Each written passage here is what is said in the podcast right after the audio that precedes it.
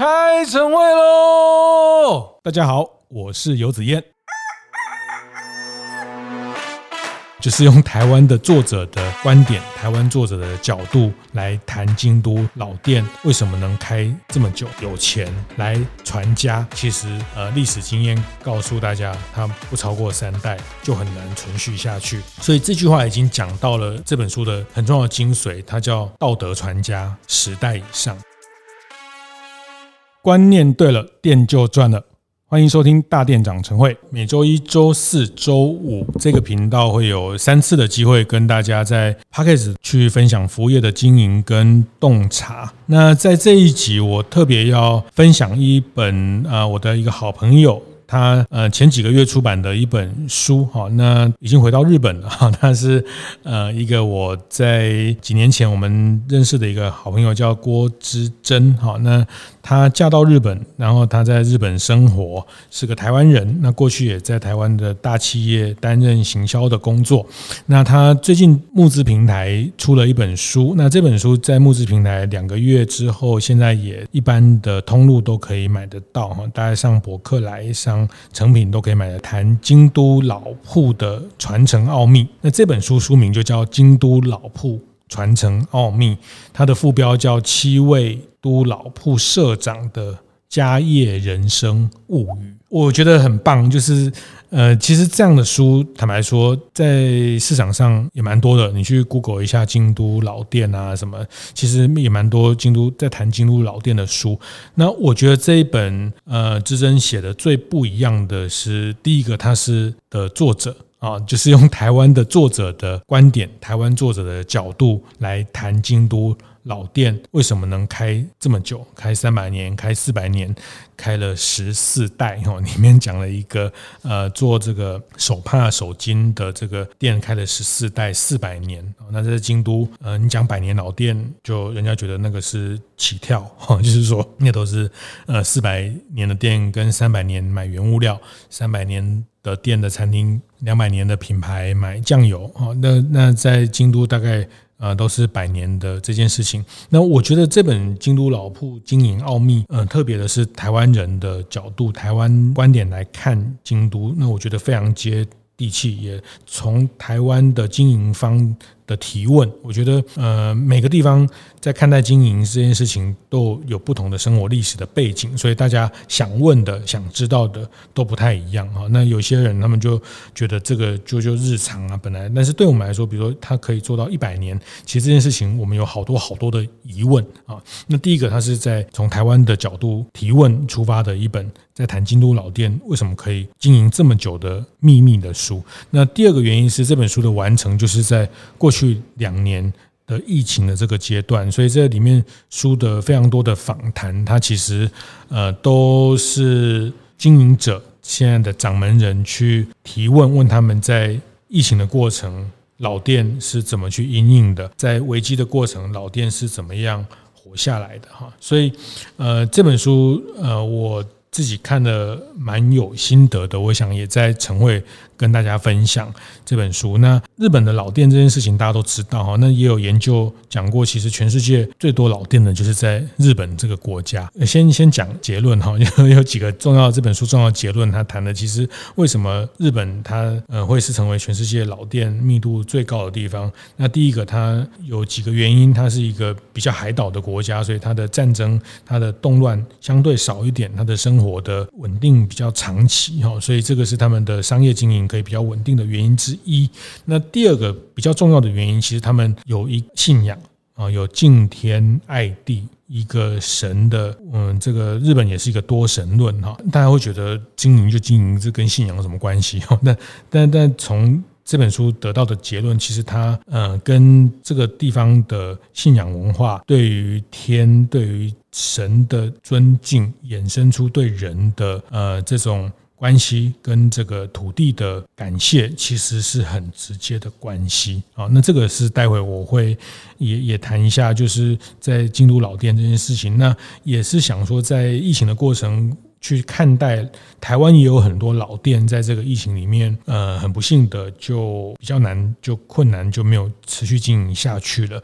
那大家都很喜欢老店，大家都很期待一个城市可以有更多的老店存存下来，可以让大家跟这个城市的历史一起成长。所以我觉得这本书也给呃台湾在这个当下的老店经营有很多的启发啊。那呃谈到老店经营，我就是说大家常常会讲一句话叫呃什么富不过三代哈。那这本书的序文里面也有提到这样的一段话，其实。这句话的原句哈，就是“富不过三代”这这个原句，呃，其实它整个句子是这样，它叫“道德传家十代以上，耕读传家次之”啊，就是说有有有读书啊，有耕田呐，这耕读啊，就是耕读哈，就是很勤于读书，这这个传家次之，那诗书传家又次之啊，那富贵传家不过三代啊，所以后面大家都取后面叫。富贵传家，富不过三代。如果你只是靠本很粗、有钱来传家，其实呃，历史经验告诉大家，它不超过三代就很难存续下去。所以这句话已经讲到了这本书的很重要的精髓，它叫道德传家十代以上。啊，那道德传家这件事情，也是在《京都老店奥义》这本书里面去特别最后归归结出来的的一个很重要的结论啊。嗯，这里面呃，我想就直接我举书里面两两个谈到的例子哈，就是一个是在讲一个京都的一个很老的旅馆啊，叫中家哈。当然大家知道京都有几个很厉害的老的。旅店老的旅馆啊，那是连呃这个诺贝尔文学奖川端康成都会去住的，这个叫中家啊，还有探屋等等，有这几个在呃京都呃非常三四百年的这样的饭店，它里面谈到的就是一个来者如归的款待的文化哈。那那其实这个它第一条讲款待之道，其实就是源自于信神的文化。好，那这是他们的掌掌门人讲了一个，就是说，其实他为什么讲款待不是服务？哈，那我后来也是在这本书学到，他们讲说服务，哈，服务这个这个，如果用英文讲这个 service 这个字根，它其实是跟。那个 serve 跟跟奴隶是有点关系的哈，那他是一个下位的人去服侍，去呃满足上位的需求的这个关系。但是在日本的饭店的文化，谈的是款待，谈的是对人的没有没有底线，呃，没有标准原则，没有 SOP，没有什么叫最好，只有最贴心的这件事情，它是一个款待。这个文化，那这个文化它其实是跟他的信仰、信仰信神的有关哈。那他们最早谈到这个，就是说，像钟家的这个故事，他们也谈到他们在呃三四百年前之所以开始做这个旅馆的行业，是那时候因为战乱的关系，那他们呃提供了在这个流离失所的人一个住所。那因为这样的一个善念。得到了神的祝福啊，那所以他们就变成了一个他们家业，因为没有提供给这个流离失所的人住的人，后来就在瘟疫里面死掉。那这这一家人因为这样的善念活下来了，所以他们认为这个是神的旨意，让他们可以这样去经营这样的一个事业啊。所以给有困难的人借助一晚的一种布施。布施的一种精神实践，是这个这个中家这个京都老饭店的一个呃创业的一个初心是初衷哈。那我我觉得大家听到这里还是觉得这个好像是鬼神之论哈，但是我还是讲这件事情在他们。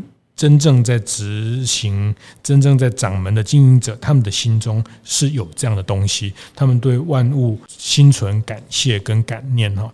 那所以，我想敬天爱人这件事情，大家也会看到，在很多日本的呃成功企业家里面，也一直重复这样的一个呃经营的信念。好，那我觉得这个就是在中家的这个故事里面，它的传承下来的一个生存的奥。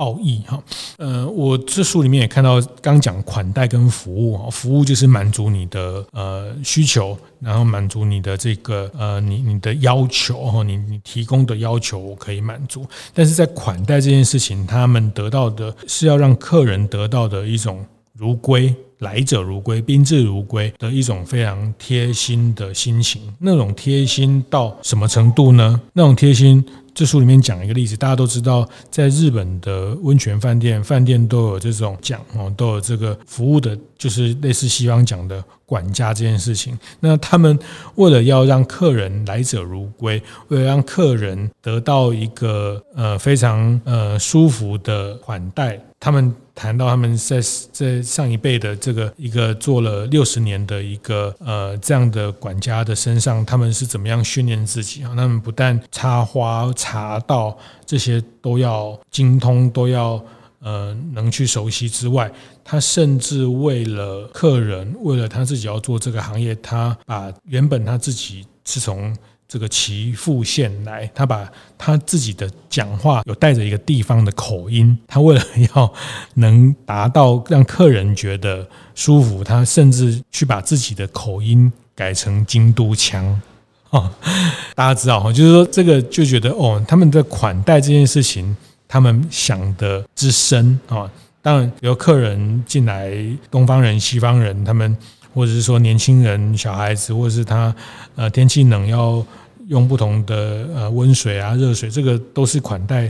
那我觉得大家好像也也都可以想象。但是我觉得我看到这一段，我觉得哇，他为了要让自己的服务可以做到升值这样的呃客人的喜欢，或是让客人觉得舒服，他甚至去让自己练习。成这样的京都腔，那当然，我觉得这个时代，我们现在这个时代看起来，呃，觉得有点夸张，有点没有必要哈，有一点无聊，有点无味哈。但是，呃，我觉得这本书其实它谈的是一个归正啊，它其实书里面从作者序一开始也谈，他希望透过这本书让大家看到，在后疫情也好，或是说在整个消费文明过度的强调大量透。过度的强调，嗯，消费快速满足，回到一个归正，归到正途，归到正道。那当然，我觉得都是相对的啊，但是。呃，在京都老店，他找到了一个这样的归正的一个经营的价值主张、经营的思维。那其实这件事情也是印证了这些店可以在不同的时代、不同的经济起起伏伏的冲击下，可以活下来的一个重要的道理啊。所以这个真的是打从心底的去用心款待啊。那这个他们的宗家的第六代的。女将 哈叫西村明美哈，她谈的就是用心款待，这是上半句，下半句叫天地归心啊。那所以他们这样的一个一个呃经营的天地人，这样的对万物抱存感谢，对客人有一种从心底出发的一种呃布施的心得哦。那那个布施不是说不收你钱哈，布施是用一种款待的方式给你温暖，给你一种。呃，独特的体验的这件事情啊，所以这个是在中家这个百年的几百年的饭店里面，他们分享的一个创业的秘密。嗯，你可能很难跟，你觉得那个是是古时候的商业行为哈？那但是还是回到这件事情，在他们的家族里面，在他们的经营里面，其实是一个他们。守住的一个纪律。那我在分享书中的第二个例子，书中一共有七个例子，那我谈两个，那其他也也让大家有兴趣，大家可以再把这本书找来看。那这本书在讲一个日本最古老的棉布商啊，那叫永乐屋啊，那他经营了四百年，那现在的经营者是第十四代。好，那那第十四代他是是个收养的养子啊。其实大家看很多，其实日本也很多电视剧在谈这种百年老店的传承啊，这种职人的传承啊。那那十四代里面，他们可能比如说没有，那当然也是一个一比较亚洲的社会，那觉得都是传承给男生。那如果他这一代刚好没有生男生，只有女儿的话，他们就是收养有养子继承，那不然就是。遭罪哦，就是入罪哦，就是呃，这个这个男生就入罪到这个这个家族里面。来当继承人哈，那所以这个也是在十几代的呃家族经营的常常看到的现况。那这个他是日日本最老的一个棉布商，那他们做呃手首饰巾，就是做这个手帕。那也因为有一段时间，因为人们不太用手帕，他们改去做毛巾哈。那那后来又因为毛巾的这个廉价大量化的毛巾，他们又回头去做他们的。这个手巾，然后他们其实后来其实把它变成是一个艺术品的概念，结了非常多的设计在在这里面。那那他们谈到了他们在这个十四代四百年经营下来的一个重要的纪律是什么啊？那它其实很特别的是，它有一个家训啊。那这本书的七个例子里面，其实也不止一家。好几家，他们都有一个家训啊，这个呃创业的家训。那这个家训是每天开门的时候要跟员工一起去去念出来，一起去歌颂出来的一个，也不是歌啦，就是说一起要要把这个东西念出来，它也是一种生活价值观哈。那我我把它。也跟大家分享一下，书里面有谈到这个永乐屋的家训啊。那他一共一共有十十件事情。那他是在他们第四代的社长制定的一个基本的这样的家训的信的信念，让员工清楚公司做事的方法跟公司经营的哲学啊。这十点就是一叫做一家人和睦相处，二是孝顺双亲。三，在衣食住上不可奢侈。四，不忘四恩啊，众生恩、父母恩、国主恩、三法恩。五是尊重五常啊，五常就是叫仁义礼智信。六，理解生命无常。七，不计辛苦。八，注意不生病。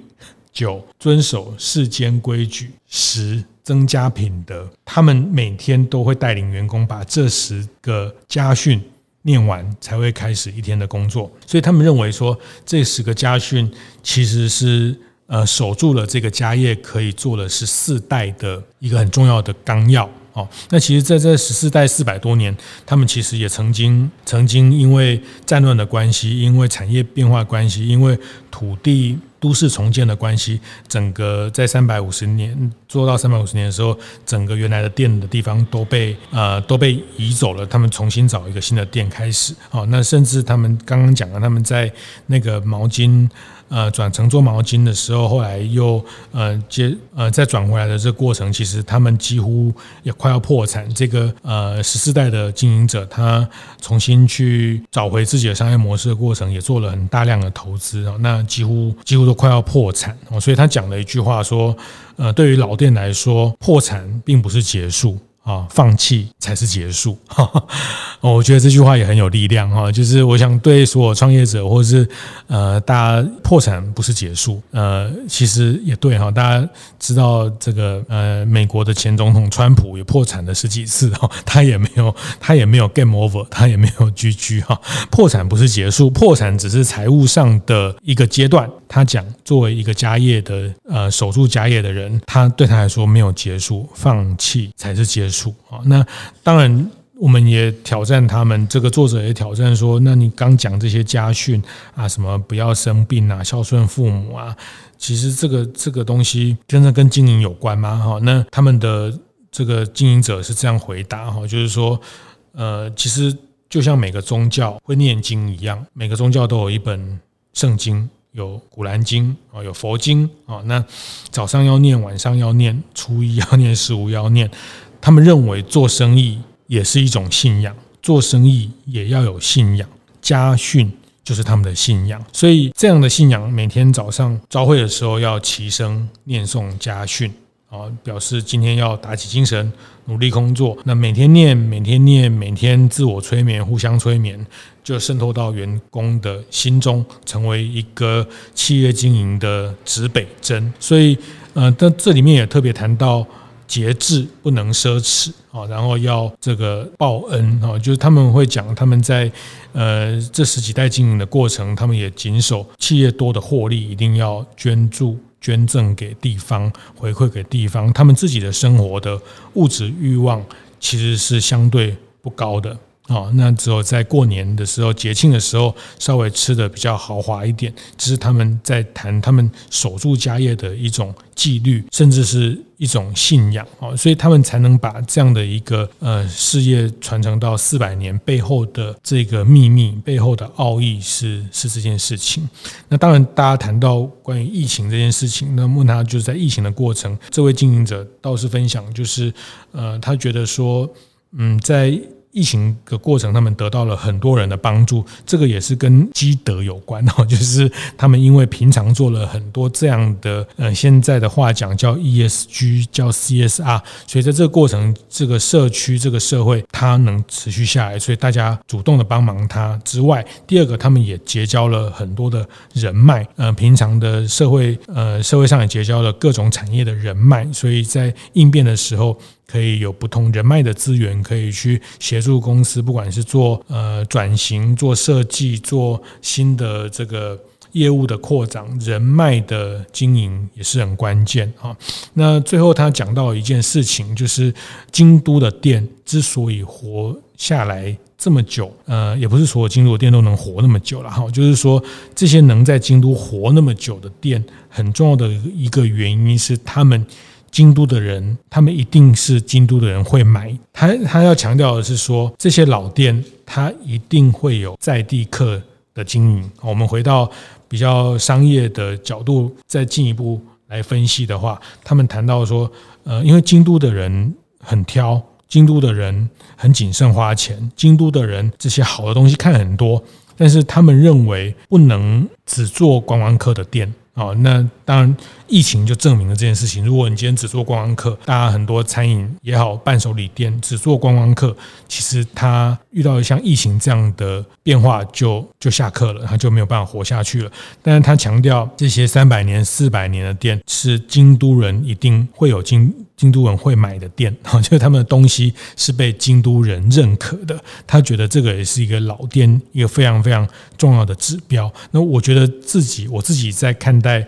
呃，很多老店的条件跟活下来的基础一定也是这样，它也它不可能靠观光客就能成为老店，它一定是在地人也认同，在地人也买单的店啊。那呃，在地人其实非常理解这个店几百年下来，他的阿公，甚至他的爸爸，甚至他们的供应商，其实在地人的口碑都知道。那在地人信任是所有老店在京都老店呃。被验证其中的一件事情，其实我觉得也是第一件事情。如果你在地人都不挺你的话，其实这这个店它不可能走到三百年、四百年的店啊。所以，呃，我自己在看到很多北中南的老店、名店，同样的，他们一定会有一定比例的在地客，然后接下来是外地客啊，那可能是附近的这个县市来这边洽公的外地客，然后再再。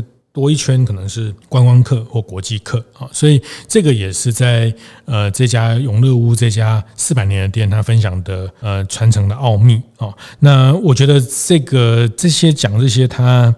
呃，大家听起来觉得也是好像四维八德，好像呃没有说哇，真的很很很不得了，很别人做不到的事情。但是我觉得正是因为呃，它它不难，但是它难在可以守住这样的纪律，甚至形成一种信仰啊。那这个是我我在这一集的 Podcast 想跟呃大家分享非常特别的一本京都老店。传承奥秘，郭之珍，我的一位好朋友呃他分享的这个这本书啊，那他也常年住在日本，他也常年的跟这些老店得到这些老店的信任、信赖，然后跟他们做非常多的访谈跟对谈。那我也跟志珍说，那，有机会我们。呃，疫情进一步解封，这个跟国境之间的安全更 OK，大店长建学团也可以来办一个京都老店团啊。那真的已经有人在在问我说，子健哥什么带什么时候带我们去京都老店？那我我觉得这个也也很有机会，我们可以。下次呃，透过之臻来安排在京都老店的这样的巡礼，好，那我觉得呃这件事情提醒大家在经营上的一个中心思想是什么啊？那经营的技术、经营的环境会不断的变化，但是你中心的思想，你不变的那个价值是什么？你不变的对你呃生意的信仰啊，信仰。是什么？那我想是这本书提出的一个，在特别在疫情之后，给大家一个很好的问题，也大家可以从里面体会到事业经营的奥秘。这集先跟大家分享到这边。连续两周和大家分享《危机解密》这本书，由台湾奥美前董事总经理王富贝老师撰写的这份教战手册。那我收到了非常非常多的回响，很多大店长的店家告诉我，确实真的他在危机的事件上受到了很多的伤害。那其实也非常期待能有更多的学习来了解如何做好危机处理的管理。那我想，为了这样的一个让大家的品牌可以更持续稳健的发展，我跟富贝老师决定我们。在五月十九号，会在台北南港老爷举办一个危机解密的工作坊。那我们用更实战的方式来跟企业、来跟品牌来做这样的一种训练跟练习。那这个课程我们只招十二家的企业。那我们希望说，这个十二家的企业，每一家企业都可以派三位来参加这个课。这三位分别是老板自己，还有店长。粉丝团的小编，这个设计其实是也是一个协助企业在建立你内部组织的危机处理小组的最基本的三个成员。那我们希望透过实地的演练，然后更呃有效的一个课程的训练，让大家把把这样的能力升值在你的组织内部，成为之后一旦遇到危机的时候可以快速反应的一个模式。对这场危机解密工作坊课程有兴趣的品牌和企业，呃，欢迎您到我们的粉丝页或是拉。@上留言或直接发讯息给我，我们尽快帮您保留名额。那非常期待大家一起来参与这样的课程，去帮你的品牌去做好一个防护的护城河。最后记得在 Apple Podcast 订阅、评分、留言。有任何想在晨会上讨论的议题，也欢迎提出。大店长晨会，下次见，拜拜。